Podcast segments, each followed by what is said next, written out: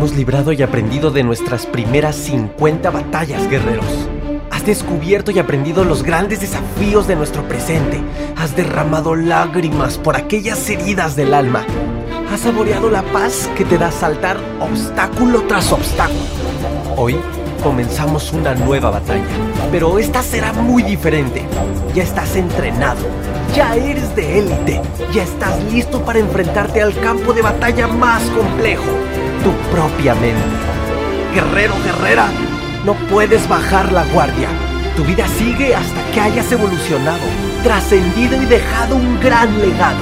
Emociones, mente, alma, espíritu, cuerpo físico, experiencias y mucho entrenamiento. ¿Qué más quieres para esta segunda temporada? Guerreros, ¿están listos?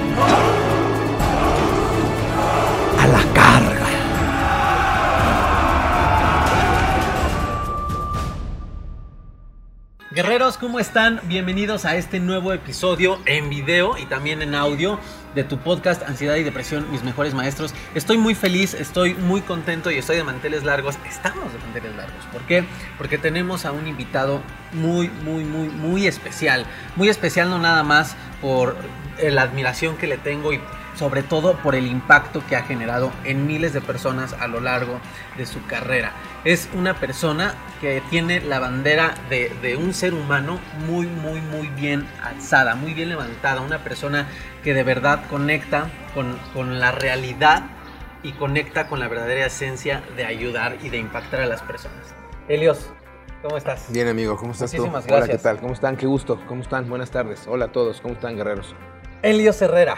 ¿Qué tal? Helios Herrera, o sea, qué, gusto, ¿no? ¿no? Sabes qué gusto es para mí, Helios, tenerte invitado, es un honor, es un honor eh, poder conocerte más allá de, lo que te he visto en los escenarios y de lo que muchos de, también de tus seguidores ven de ti arriba de un escenario, ¿no?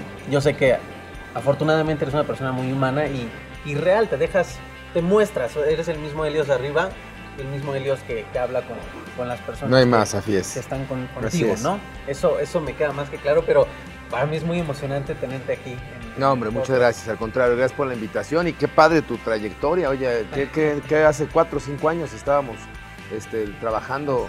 Fue parte de mi equipo de trabajo este hombre. Bueno, todo su equipo fue parte de nuestro equipo de trabajo. Me, Sí, me es da mucho gusto ver cómo te has eh, gracias, retado a ti mismo, cómo has evolucionado y cómo estás ya ahora pues del otro lado de la cámara. Felicidades. Sí, es, Muy eh, bien. No, pues es, es muy satisfactorio, por supuesto, pero más que eso es la verdadera misión. Te, te he compartido más o menos lo que, lo que me tocó pasar y, y creo que, pues bueno, las cosas se dan así por algo, ¿no? Y hay que impactar y ayudar a las personas y eso es lo, lo más grande. De eso se trata, así es. Pues Helios, Helios, como saben muchos de ustedes y para los que no, Helios es conferencista internacional, autor de libros y audiolibros y bueno, trae un sinfín de temas que este hombre no sé de dónde le cabe tanto en la mente, pero, pero le cabe, le cabe tanta información que pone en práctica además. Y hay un tema que a mí me encanta mucho, Helios, cómo lo manejas, cómo lo explicas y ahorita me gustaría ir descubriendo con- junto con todos los guerreros cómo lo vives. Con mucho gusto. Los sistemas de creencias, Elios. Algo que, que mencionas mucho y creo que comprendo por qué le das tanto hincapié a este tema. El sistema de creencias, como te lo compartí ahorita fuera de cámara, el hecho de, de no tener ayuda psicológica en, mi historia con la ansiedad ni psiquiátrica, más que libros, ¿no? fue lo que me ayudó a inclinarme, a rediseñarme. Y, y- y parte importante de esto es yo, yo me le menciono y le comparto a los guerreros. Primero es descubrir cuál es tu sistema, cuál es tu programación que tienes. Luego aceptar, ¿no? Antes de, sin juicio, ¿no? es el proceso que yo viví. Aceptar sin juicio y simplemente decir, ok, ya vi cómo está el panorama, ya vi cómo está el mapa. Y posteriormente comenzar a rediseñar dentro del proceso de liberación, ¿no? ¿Qué dejas ir, qué sueltas, qué perdonas, sin juicio? Es muy difícil, es lo más Ujú. difícil que... Sí podría decir que personalmente es lo más difícil que he vivido. Pero en sí, ya en una cuestión más específica, más detallada, más explicada, no tanto desde lo empírico, ¿qué son los sistemas de creencias? Bueno, pues es la codificación, la programación de tu mente, tal cual. Eh, entendamos que tus resultados en la vida, cualquier resultado, va a depender de tus acciones. Cualquier resultado, mi economía, mi peso, eh, mi sexualidad, mi relación con mi pareja, mi relación con el mundo, cualquier, cualquier resultado que yo manifieste va a ser una consecuencia de mi conducta, de lo que yo hago o de lo que yo dejo de hacer. Pero mi conducta va a obedecer en más de un 90% en mis configuraciones inconscientes. Eh, las personas no estamos conscientes de lo que hacemos la mayor parte del tiempo. Piensen ustedes que tu mente es como un iceberg. Tú vas a ver el 8 o el 9% de lo, de lo que tú ves es tu mente consciente, ¿no? Todo lo demás es mente inconsciente. Y esta mente inconsciente está permanentemente asumiendo información. En este instante, mientras tú estamos aquí platicando, tu cerebro está procesando cerca de 10.000 estímulos por segundo. O sea, sí, eso es una cosa de locos. 10.000 estímulos por segundo, si estuviéramos conscientes, nos volveríamos locos. O sea, en este instante, mientras yo estamos platicando, tu cerebro ya percibió las plantas, pero ya percibió los pajaritos que están ahorita, ya percibió la luz, ya percibió a los camarógrafos, ya percibió la hormiga que está caminando. O sea, todo está, el clima, la sensación, este, todos tus sentidos se están activando, tomando información y mandándola. Hay un filtro que bloquea estos estímulos y les da derecho de paso, porque si no, nos volveríamos locos. Ejemplo. En este instante tú estás viendo, estás escuchando, estás oliendo. No necesariamente alcanzas a oler mucho, pero estás oliendo. Si en este instante oliera humo, entonces tu olfato, que está mandando información, está mandando el olor de la naranja, pero está mandando el olor de la menta, pero el olor de la madre está, no, está llegando. Y tu cerebro dice, ah, sí, ajá, así está chingando, güey. Sí, ajá, ok, ¿no? Pero está llegando. Tu cerebro toma la información y hay un filtro que dice, ok, no estoy chingando, este, ya vi, ¿no? Si de repente oliera quemado, entonces este filtro se abre, tu inconsciente hace consciente de este olor porque tendría una amenaza de peligro. Y entonces tu olfato advertiría al sistema de que hay peligro. Entonces automáticamente tu mirada, tu otro sentido, la vista, buscaría una fuente de incendio para confirmar. Entonces, ¿dónde, dónde está, a ver dónde está la balastra, a ver a qué huele, ¿no? Todos estos estímulos están sucediendo aunque tú no eres consciente. Por ponerte un ejemplo, tu tacto. Tú en este instante no eres consciente de la sensación de tu ropa encima de tus piernas en el momento que te acabo de decir la sensación de, dices, ah, cabrón, ah, ah mira, sí, hasta, te hasta, te, haces así. Bueno, piensa tú que 7 por 24, todo el tiempo tu cerebro está recibiendo información, todo el tiempo. Hasta dormidos estamos recibiendo información, por supuesto. Y esa información genera un sistema, un sistema como una biblioteca, como una enciclopedia, un sistema de información, ¿vale? Esta información forma parte de tu inconsciente y es la cuna de tu conducta. Y entonces toda la información que asumimos en un pasado forma parte de nuestro sistema de creencias y pensamientos y esta es la manifestación de tu conducta. 85% de lo que tú y yo hacemos lo hacemos de manera, inconsciente, a partir de esta información.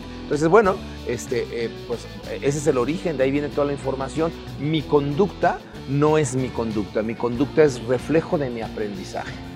Está cabrón, ¿no? No, está cañón. ¿Y cómo podríamos, porque digo, obviamente cada persona es un mundo distinto, cada persona trae su propia historia, obvio, ¿no?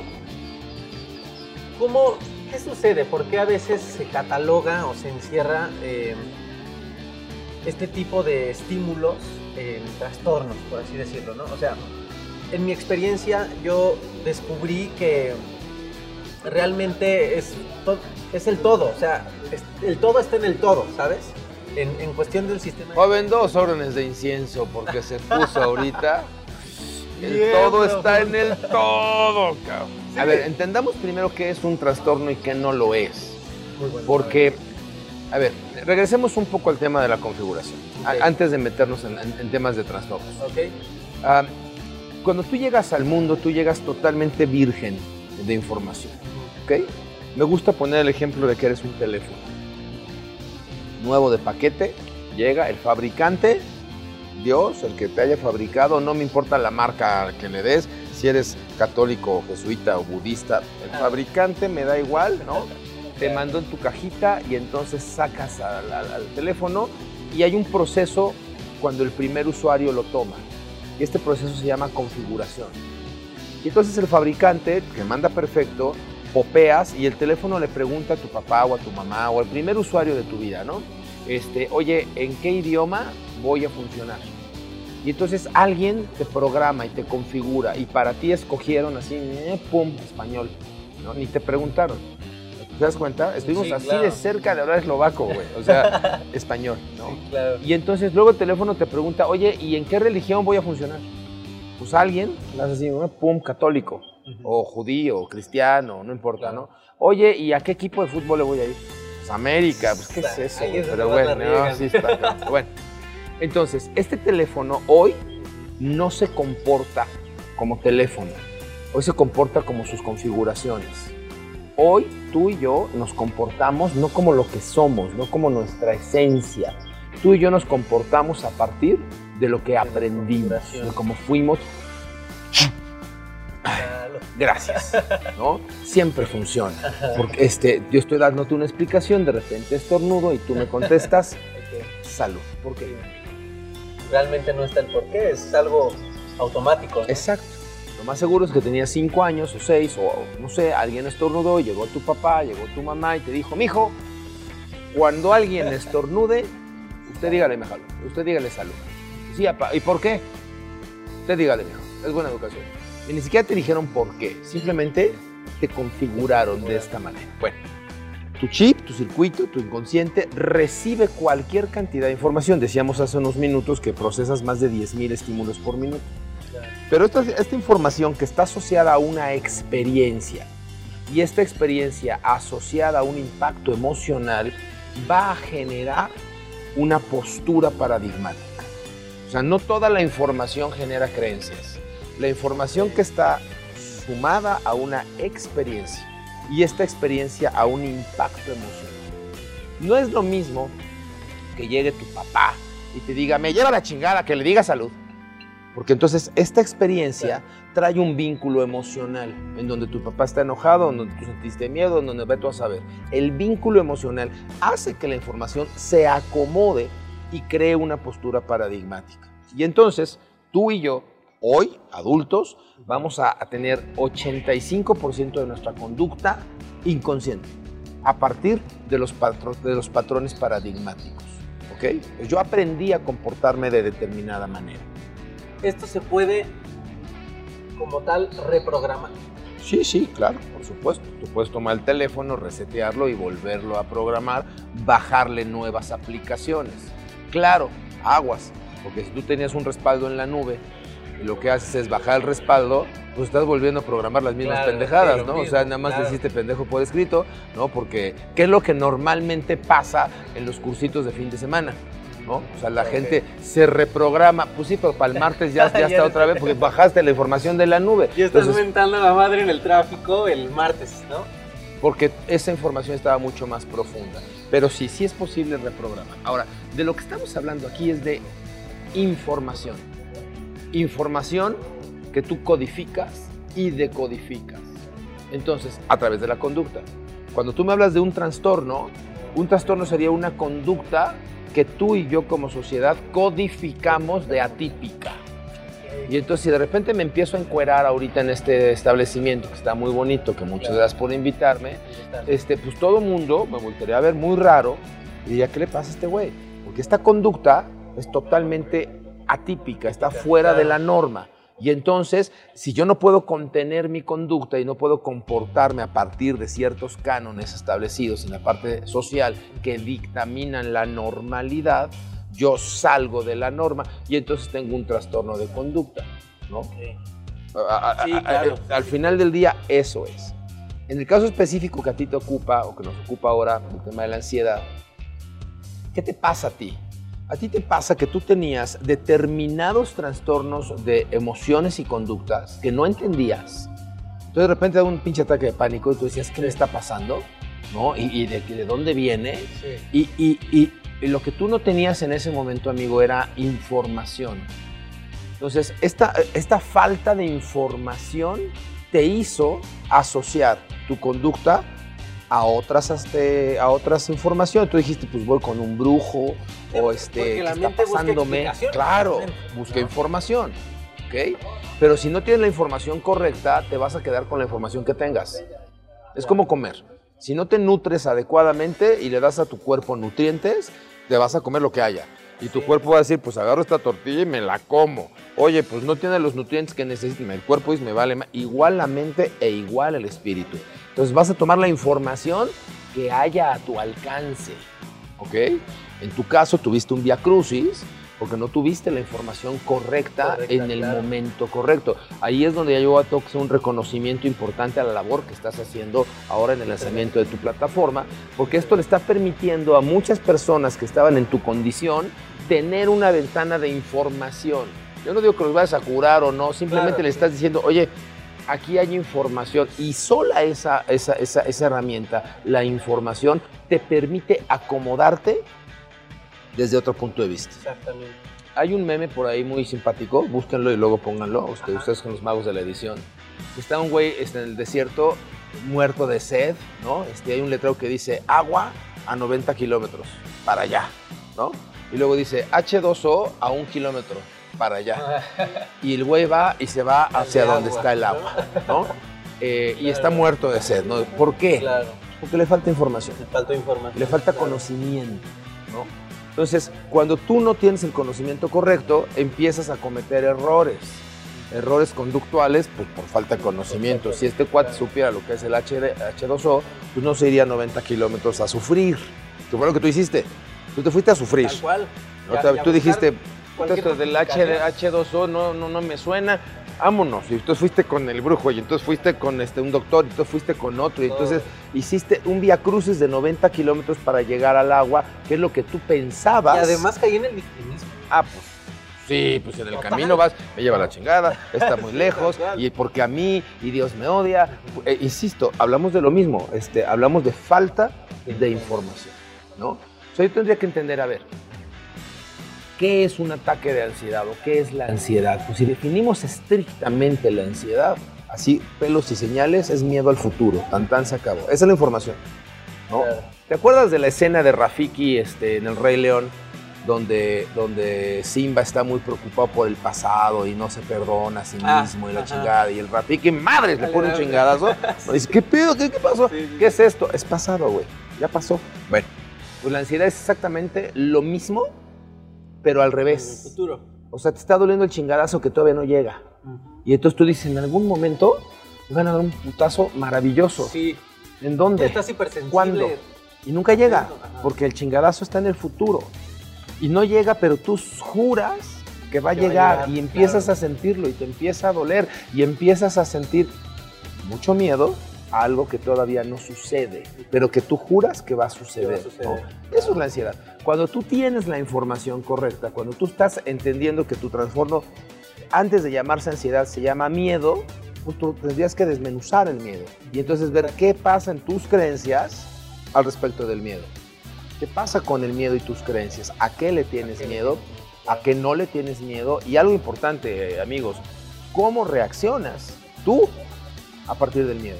La interpretación que le estás dando. La interpretación, pero profunda, no nada más es a partir de tus creencias. Miren, Claro. Ten- Al ser humano tenemos tres niveles de cerebro. Nuestro cerebro tiene, tiene- ha- haz de cuenta que tiene como tres gavetas, ¿no? Tres niveles, tres profundidades.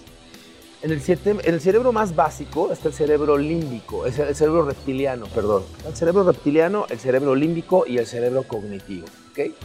El cerebro cognitivo es donde tú y yo tomamos decisiones, donde somos analíticos, donde somos racionales, donde somos muy seres humanos, donde los perros, híjole, tienen un cerebro racional bien chiquito, Claro. ¿no? Razonan muy poco, entienden, aprenden muy, aprenden cosas, pero muy poco comparadas con el ser humano. Claro. Luego tienes un segundo nivel de cerebro que es el cerebro límbico. En el cerebro límbico hay dos instrucciones, dos motivos fundamentales: acercarte al placer o alejarte del dolor. ¿ok? Entonces, en el cerebro límbico, tu conducta está supeditada a estos dos principios. Y luego, más abajo, está el cerebro reptiliano. Cuando yo digo reptiliano, ¿qué te suena? Animal. Animal, a, Instinto. a- a re- a reptil, a dinosaurios, ¿no? En el cerebro reptiliano está el aprendizaje acumulado de toda la evolución animal de la especie. 10 mil millones de años de instintos están heredados en tu ADN y grabados en la gaveta que se llama cerebro reptiliano. Y en el cerebro reptiliano, amigos, únicamente hay dos emociones. ¿Te acuerdas que las creencias se instauran a partir de una experiencia que genera un pico emocional? ¿Vale? Bueno, en el cerebro reptiliano, donde tú y yo somos animales eh, irracionales, únicamente hay dos emociones. ¿Cuántas? Dos. De un lado el miedo y del otro lado el amor. Son las dos únicas emociones del cerebro reptiliano, no hay más. El miedo y el amor. Miedo y el amor, esos son los extremos. ¿okay? Y como tú dijiste hace rato, no juzgamos. El miedo no es ni bueno ni malo, simplemente es una emoción. ¿ok? En el cerebro reptiliano, el, el único objetivo es sobrevivir, la sobrevivencia de la especie. Entonces, tus instintos están para que sobrevivas. En el cerebro reptiliano, un perro puede darle amor a sus cachorros y los amamanta por amor. Por amor. No sabe qué está pasando, no lo razona, ni está pensando que le está dando calcio, ni la nada. Simplemente el amor Claro. hace y está atrás de, esta, de este estímulo de amor Y los protege, ¿no? y los protege. ayuda. atrás de, este, de, este, de esta conducta está el amor y el, el estímulo de sobrevivir. El perro, su estímulo es sobrevivir para la especie. Amor y miedo. ¿Vamos bien? Sí, Bueno. sí, está bien. Tú tienes miedo y el miedo se comporta de cuatro maneras. ¿Cuál cuatro reacciones reptilianas del miedo? Si decíamos que la ansiedad es miedo al futuro, vamos conectando. Ya. ¿Ok? Vamos conectando. Cuando yo tengo miedo, yo actúo de cuatro formas, como reptiliano que soy. ¿Ok? Primera reacción del miedo. Ahí te va lo que está pasando. Imagínate que tú eres un león. Y entonces tú eres un león, vas caminando en la sabana toda madre y de repente huele a león, cabrón. Todas tus células de león, toda tu naturaleza, toda tu biología está haciendo bien su trabajo, porque tu esencia es perfecta. Mis células de león están ge- generándose, están este, alimentando, la digestión de la cebra que me comí ayer se está haciendo, está el chingadazo que me puse en la zarpa, la, la cicatriz se está, está cicatrizando, estoy sanando, ¿no? Todos los procesos químicos de mi cuerpo están perfectos. Cuando huele a león, el león que huele a león dice en la madre, ahí viene un león y algo quiere. Y la gente dice, tu territorio, no, el territorio lo vuelvo a mear, no, no, no, mis hembras, cabrón. Sí. Y entonces el león dice, uh, tengo miedo. En ese momento, el miedo en el cerebro reptiliano apachurra un botón en la hipófisis y es un botón que se llama cortisol, que es la fuente del estrés. Derramas estrés y el estrés le da una instrucción a todo tu cuerpo que le dice, dejen de hacer lo que están haciendo Y prepárate. ¿no? y prepárate para atacar o defender. Porque necesitamos toda la energía para atacar o defender. Quiero hacerles notar que la palabra emoción, e-moción, Moción. energía que genera movimiento. Toda la energía que en este momento tengo, es decir, todas mis emociones, tienen que estar enfocadas a atacar o defenderme del otro león. Si tú tuvieras ahí una célula rebelde en el aparato digestivo que, ah, no, no, chingando, está haciendo la digestión, ¿no? Le contestaría el cortisol algo así como, güey, de nada sirve que le hagas la digestión a un estómago que mañana va a estar muerto. Necesitamos toda la atención para atacar o defender. Todo esto en la gaveta reptiliana. Todos estamos en el cerebro En el cerebro reptiliano, proceso total y absolutamente inconsciente. No hay manera de hacerte consciente de él. ¿ok? Entonces, primera conducta del miedo, ataco. ¿Ok? Velo, velo conectando.